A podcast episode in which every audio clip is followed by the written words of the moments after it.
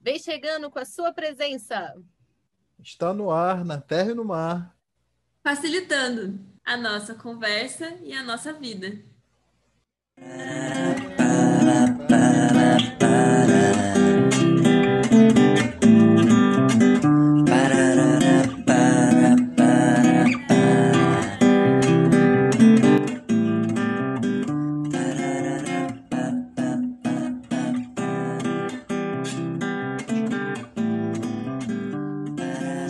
Salve galera, bem-vindos, bem-vindas, bem-vindos ao Facilitando, o seu podcast de facilitação.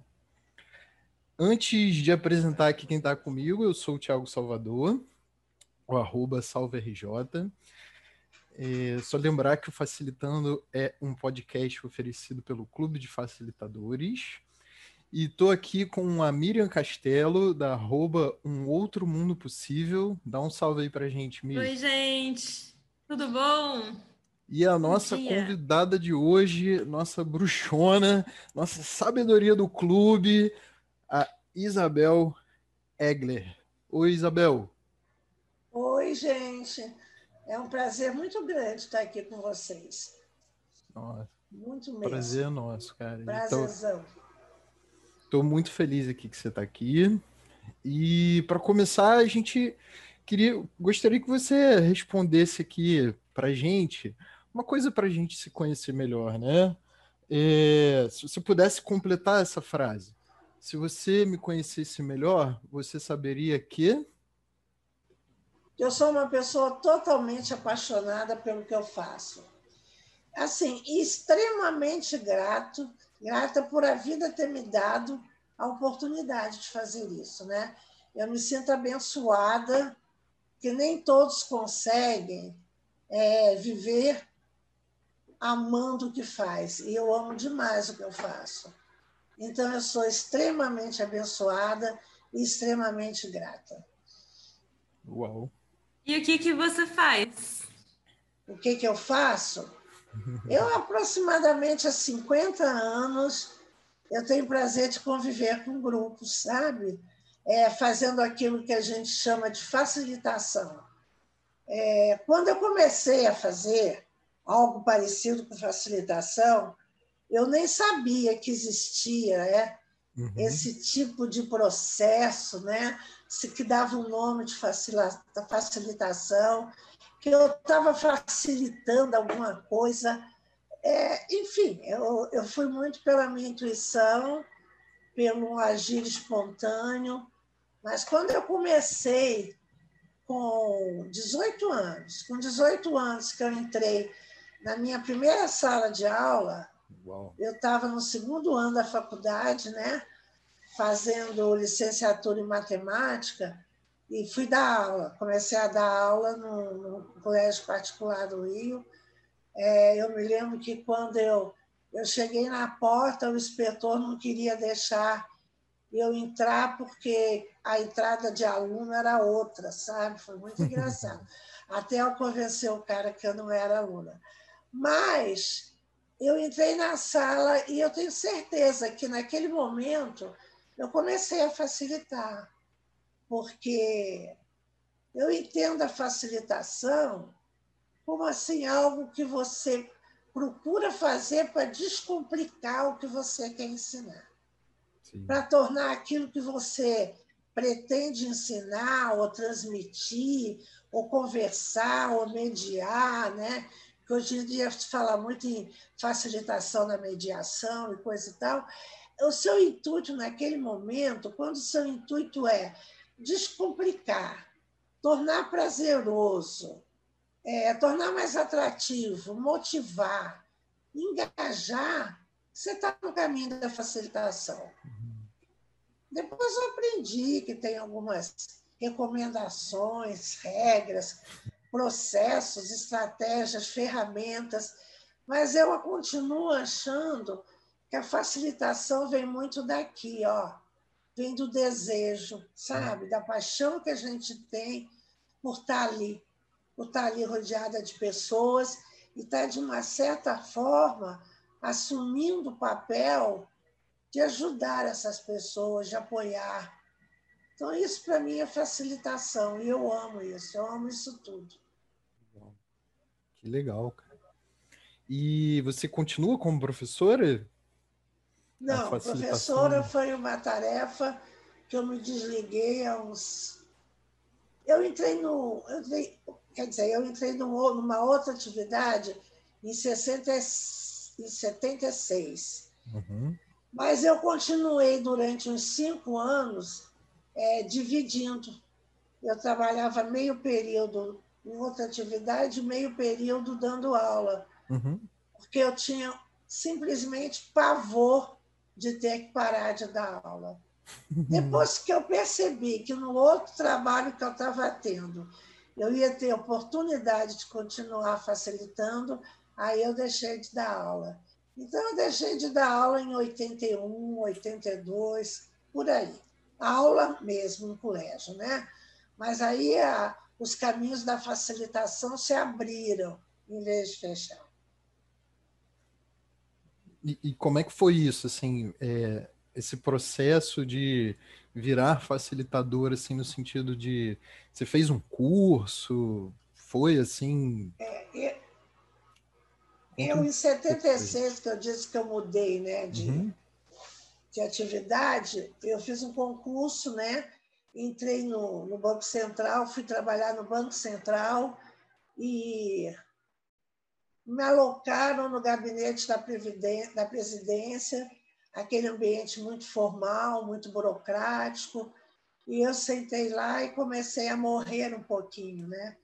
Eu acho que eu estava demonstrando tanto isso, essa falta de, de energia, de não querer ficar ali, ali não era o meu local, não era. É, né, tinha que estar pensando que o salário era assim cinco vezes o meu salário como professora para estar ali continuar ali sentada. Até que, quando eu digo que eu tenho que ser grata, porque na minha vida, de vez em quando, eu cruzo com verdadeiros anjos da guarda. Uhum. Passou um anjo da guarda em frente à minha mesa, me olhou, olhou outra vez e falou assim para mim: Moça, você está tristinha, não está? E eu não sei porque era uma pessoa que eu não conhecia, mas eu também, o anjo da guarda continuava ali.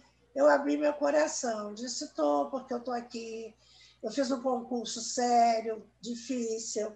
Eu estudei muito, eu passei bem. E agora eu não estou me sentindo bem aqui, não estou. Ele perguntou por quê, eu disse. Aí ele falou: Olha, você aqui está com uma gratificação especial, mas eu sou eu sou chefe do centro de treinamento do banco. Quer ir trabalhar comigo? Sabe, gente, aquela palavra treinamento assim, eu fui. Fui para o centro de treinamento e lá eu comecei a coordenar curso, fazer projeto, desenhar os cursos, fazer contato com os professores. E eu acho que uns seis meses depois eu estava em sala de aula, servindo de apoio para encontros de desenvolvimento humano, é, processos grupais, encontros de planejamento, essas coisas assim, né? E, e foi, foi, foi. Chegou o momento que eu comecei a querer estudar mais para me profissionalizar. Também o anjo da guarda botou uma pessoa no meu caminho que disse: Olha, eu hoje estou fazendo uma entrevista porque tem um processo de seleção para fazer um curso que é uma especialização em dinâmica de grupo. No dia, gente, no dia. Falei, então eu vou para essa entrevista. Aí fiz o curso de dinâmica de grupo, depois fui fazendo mais outros, mais outros, mais outros. Comecei a facilitar grupo e mudei de área no banco, né? Eu fui para chamava CODES, que era consultoria de desenvolvimento, assumi o meu, o meu posto de consultora facilitadora, me aposentei, estou aposentada há 23 anos, 97, é. Aposentada há 23 anos e 23 anos que eu continuei nessa trajetória de, de facilitação. Que delícia! Vontade, vontade, eu acho que um pouco de vocação e essa, essa providência divina, não sei que nome a gente pode dar, que parece que vai facilitando, né? Quando a gente tem muita vontade, uhum. parece que vai colocando oportunidades no nosso caminho. Eu sinto isso. Eu tinha muita vontade, mas parece que alguma coisa sempre acontecia. Havia uma sincronidade que as oportunidades iam aparecendo na hora certa. Tenho que ser grata, gente. Tenho que ser grata. Uhum. Fique grata. Que delícia de te ouvir. E me veio uma pergunta assim, né? Nossa, dá para a gente ficar aqui só assim. Ai, conta mais. É, o que que você, quais foram os seus maiores aprendizados nesses anos de facilitação, assim? O que que o você? meu maior aprendizado, sabe, é, é assim sobre a potencialidade do ser humano.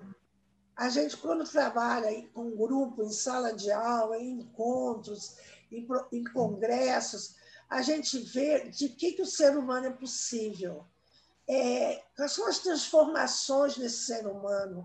Quando você trabalha num processo um pouquinho mais longo, quando não é um encontro só, mas você trabalha com um grupo 24 horas, 48, uma semana, ou dá um curso mais longo mesmo, né? Uhum. É, na Sobrap, por exemplo, Sobrap, desculpe, é, é, a entidade onde eu fiz o curso de Dinâmica de Grupo. Uhum que é Sociedade Brasileira de Psicoterapia, Psicoterapia, Dinâmica de Grupo Psicanálise.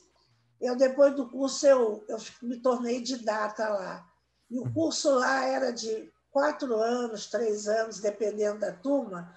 E quando você fica esse tempo maior, né, com essa função de facilitadora de pessoas, e você vê a transformação que as pessoas têm, né?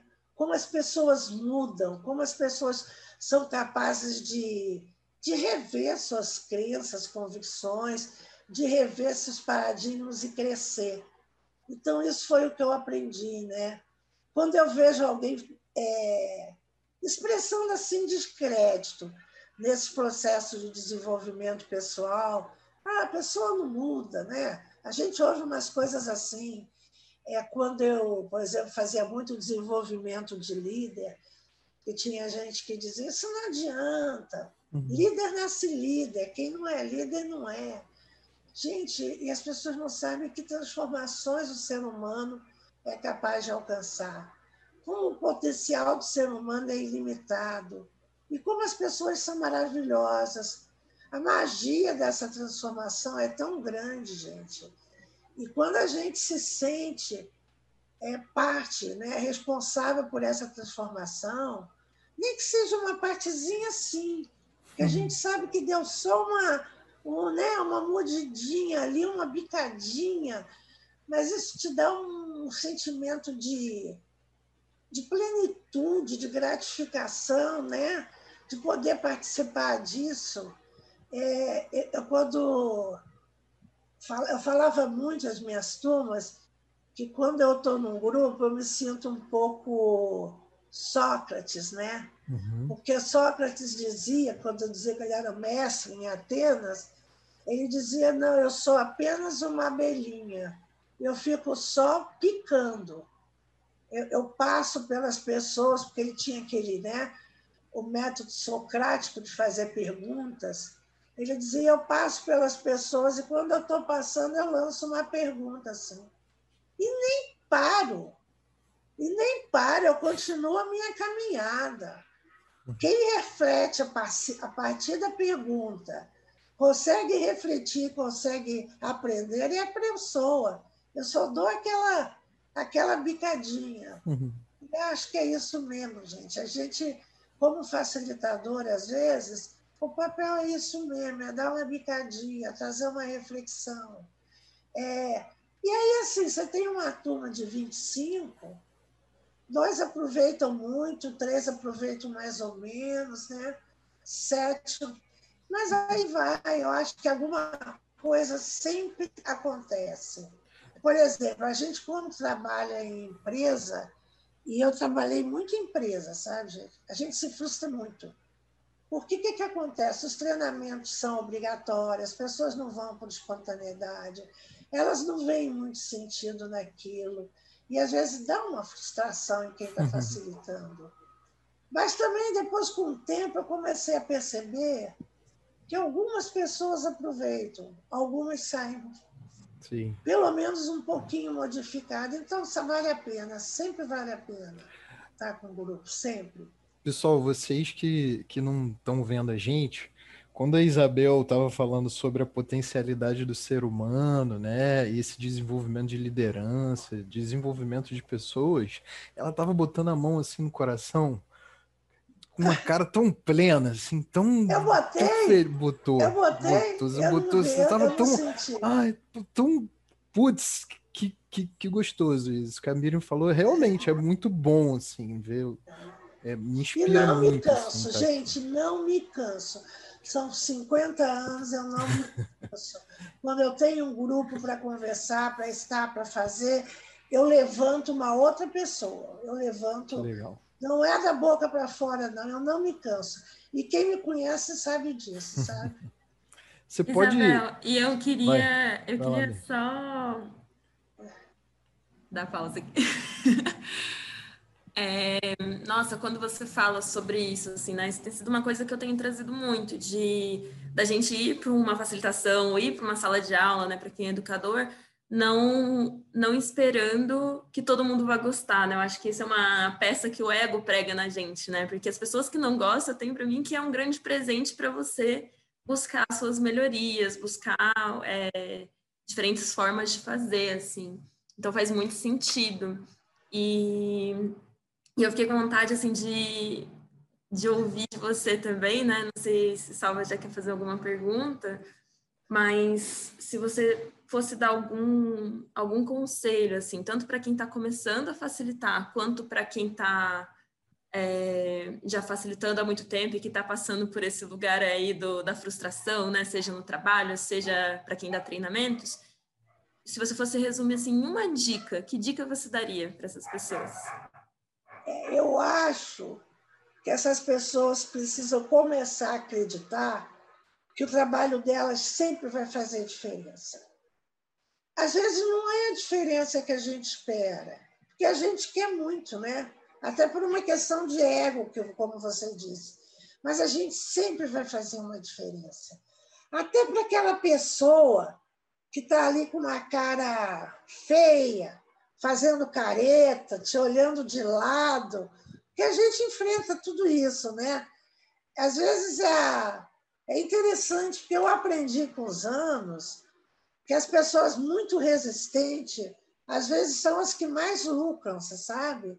São as que mais mudam, Sim. porque são as pessoas que estão demonstrando resistência justamente porque elas estão precisando daquilo.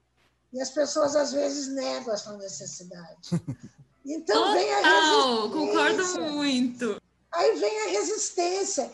Então, aquele que está te confrontando, que está te criticando, que de vez em quando solta lá um feedback desqualificatório, às vezes é o que está mais precisando de você. Nossa. Você tem que simplesmente suspirar e pensar isso, sabe? Eu estou aqui para servir. Eu não estou aqui para sair satisfeito, para sair envaidecido, de que eu fiz um trabalho maravilhoso, que todos amaram. Não. Eu estou aqui para atender necessidade. E essa pessoa está tá precisando de mim, sabe? Uau. Eu, eu tive uma vez, quando eu comecei a facilitar, um dos primeiros encontros meu, eu tive uma lição de um ex-colega meu de, do banco. A gente estava facilitando um encontro que não era pelo banco, não, era numa outra empresa, e foi um encontro, gente, que foi feito no Dia dos Pais, domingo, Dia dos Pais, e era obrigatório, o dia inteiro.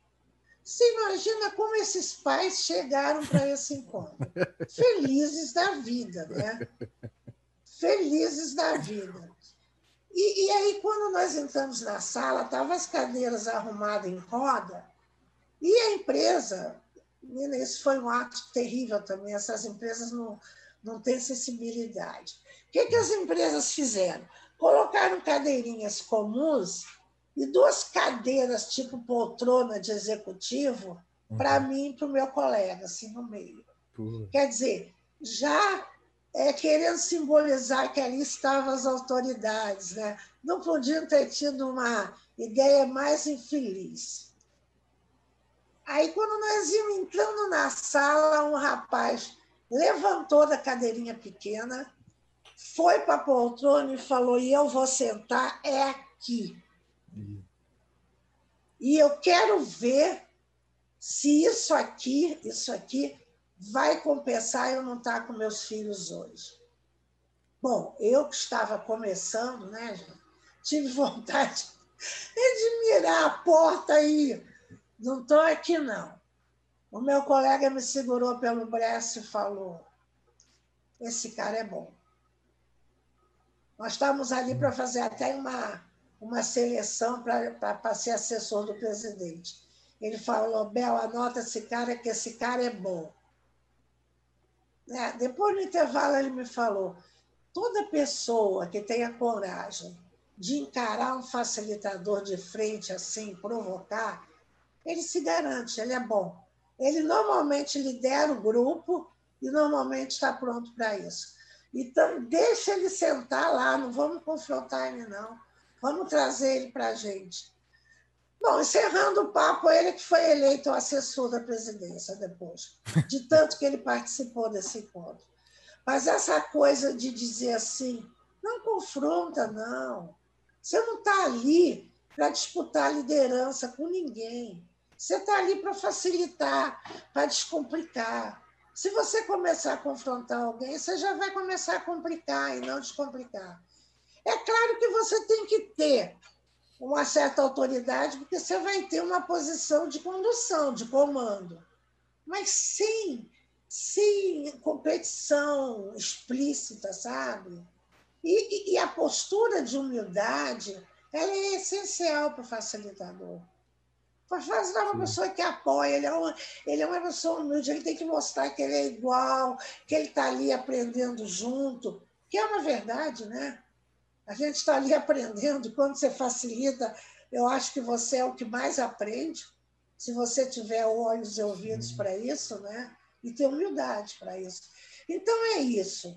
A minha dica principal é essa. Não deixe de acreditar que você está fazendo diferença. Uhum. Mesmo os de cara feia, os de bico, os, os emburrados, você está fazendo diferença. Que legal. Missa, você quer falar? É. Você abriu o microfone aí? Não. É, ontem a gente estava falando, Bel, sobre uma habilidade da facilitação, né? Que é o, o, notar o não dito, né? O ver, ver aquilo que não está tá invisível, né? Você pode falar um pouco mais sobre isso, assim? É, isso a gente, para mim, para mim é, é, é, o mais difícil da facilitação é isso. É você conseguir o não dito. Por exemplo, nesse exemplo que eu contei, uhum. eu acho que a gente tivesse olhado só o dito do cara, né? puxar a cadeira e confrontar, tinha sido um grande empecilho para a nossa facilitação. Mas, graças a Deus, o meu amigo, né, ele, com muita experiência, ele conseguiu enxergar o não dito. O cara estava revoltado, ele estava deixando filho, ele estava sabendo que estava sendo avaliado, e ele quis, de uma certa forma, expressar tudo isso. De uma maneira bem simples, isso foi o não dito. Mas quando a gente fez a dinâmica de grupo no curso, a gente fala muito de uma habilidade que a gente chama de leitura do grupo. E a leitura do grupo é baseada principalmente naquilo que o grupo não diz, sabe? Que o grupo não fala. É, é uma habilidade que, assim, quando me falaram nisso a primeira vez, eu não acreditei. Depois eu achei que eu era incapaz disso. E hoje em dia eu vejo que eu sou capaz. É uma coisa que você vai aprendendo. Existe algumas, é, vamos dizer, algumas fontes, alguns indícios, alguns insumos para você ler no grupo, tá? É, é, alguma teoria que te te conduz a isso. Ontem, até quando eu conversei com você, Salva, eu, eu falei um pouco como eu acho importante no perfil do facilitador de grupo uma certa maturidade, Uhum. já um pouquinho de experiência, porque eu vi muita gente nova com muita vontade de facilitar grupo, estudando muito. Umas meninas recém-formadas em psicologia, estudando muito, mas que na hora de facilitar faltava aquele olhar mais maduro. Isso nem sempre está associado à idade, não. Né? Tem gente nova mais madura que gente na, na fase dos uhum. 30, 40. Mas, assim, aquela maturidade e aquela atenção. Porque quando você tem muita atenção aos movimentos e processos do grupo, você vai fazendo a sua coletânea de pistas, sabe? Hum. Você vai aprendendo a ler, porque você está olhando o grupo com atenção. Uhum. Você vai aprendendo. Nós temos aí alguns textos, alguns ensinamentos de, de alguns mestres de leitura de grupo, mas eu acho que você mesmo é o seu mestre. A partir da sua atenção, da sua observação cuidadosa, você vai aprendendo, quais os sinais que esse grupo te emite. Naquele livro que eu te falei ontem, hum. eu escrevi um capítulo só de um livro, e o, e o, capítulo que eu escrevi é leitura de grupo, exatamente. Eu tenho o, alguns livro, exemplares o, o livro desse que você está falando é aquele trabalhando com grupo, não é isso? É, As trabalhando com grupos, é. Tem tá. um capítulo que eu escrevi que é leitura de grupo e que fala exatamente disso.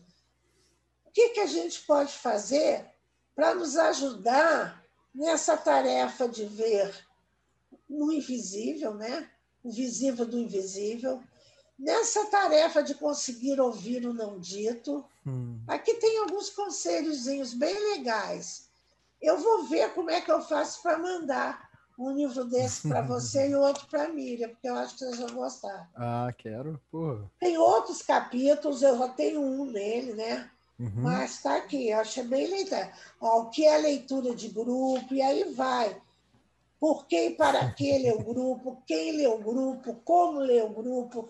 Então, eu acho que vocês vão ajudar. Depois eu pego o endereço de vocês tá e mando pelo correio, tá? Tá bem. E assim, tá eu acho muito legal, porque, por exemplo, hoje em dia, quando eu consigo ler alguma coisa, eu fico tão orgulhosa. Eu digo, gente, que bom a gente aprende mesmo. E aprende. E isso é mais importante do que o dito, do que o mostrado, né? Que é aí que o grupo se mostra, se comunica.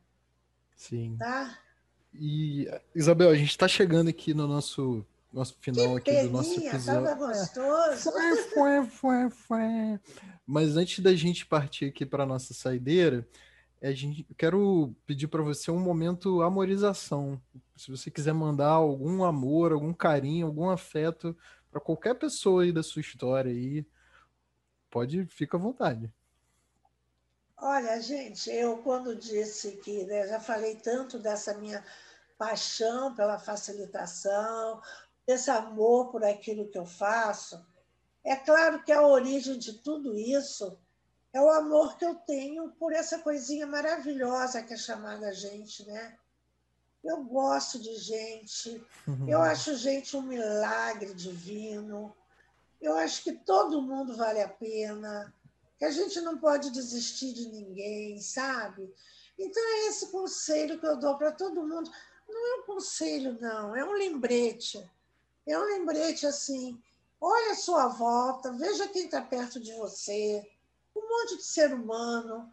Você certamente vai dizer que gosta mais de um do que de outro, mas procure descobrir o um milagre em cada um e procure ajudar as pessoas.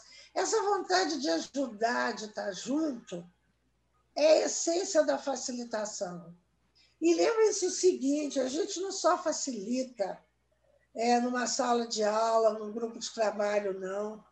A gente facilita nos nossos grupos, a gente pode facilitar os processos das nossas famílias, descomplicar essas relações familiares que às vezes são tão complicadas, facilitar a relação de amigos, né? Não precisa ser aquele chato, não, que não deixa de ser profissional e quer sair todo momento querendo exercer, não.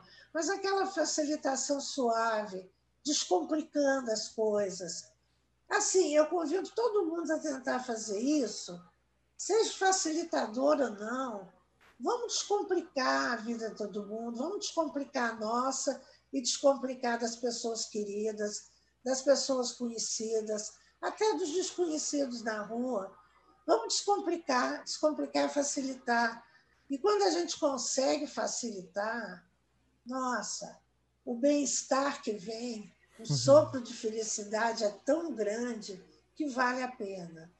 Então, esse assim é, é o meu lembrete final. Sejam felizes fazendo os outros felizes. Nada melhor do que isso. Pô. Um beijo no coração de todo mundo, tá? Uau, obrigado. Uhul, vamos bater palma, né? Caraca! Palma, meu Deus! Porra! Isabel. iniciativa de vocês, queridos. Palma tá nossa, que bom a gente estar tá junto. Isabel, queria falar assim, você falou do, do milagre, e eu vejo você como um grande milagre, assim, você é uma inspiração para muitos, né? É, você recebeu vários anjos, mas eu te conhecendo, eu tenho certeza que você é anjo para muita gente, assim, muita gente. Então, obrigada por você existir, por a gente ter a oportunidade de trazer você aqui para mais gente poder te escutar. Para a gente poder escutar, super privilégio, e que isso chegue para mais gente, assim. E vocês sabem que agora eu estou vivendo um momento de paixão com esse clube dos facilitadores, né? Então, estou à disposição de vocês para qualquer coisa que vocês desejarem ou precisarem, porque eu preciso viver essa paixão pelo clube também. Que legal. É isso, gente. Eu também agradeço muito, Isabel. Eu, a gente, cada conversa é uma inspiração profunda para mim. Né? Uma história de uma professora de matemática que entrou na facilitação e, e né, tem todo esse sucesso, né? Cara, que inspiração para mim, né? Como professor de matemática e facilitador. É... Eu Aliás, eu ontem achei que você realmente quando eu vi aqueles arquivos que você me mandou das suas aulas, você é um facilitador também. eu gostei muito profundamente sobre o serviço. Isso me tocou assim, me emocionou aqui bastante, assim. Que é isso, né? A gente está em prol de servir as pessoas, né? Sempre, sempre, sempre, sempre. E me quebrou, me quebrou aqui quando eu pensei que você fosse mandar um, um amor para alguém especial, mas você mandou para a gente. para a humanidade. Mandou bem. Valeu, Isabel. Obrigado. Obrigada a vocês. Muito obrigada. Então, gente, esse foi mais um episódio do Facilitando. Lembrar aqui para vocês que a Isabel é a arroba Isabel Hermínia Egler, Hermínia com H. E é isso. Quinta-feira que vem a gente lança mais um episódio. E é isso. Um beijo, manda um beijo aí, Mi. Um beijo, gente. Até a próxima. Até mais.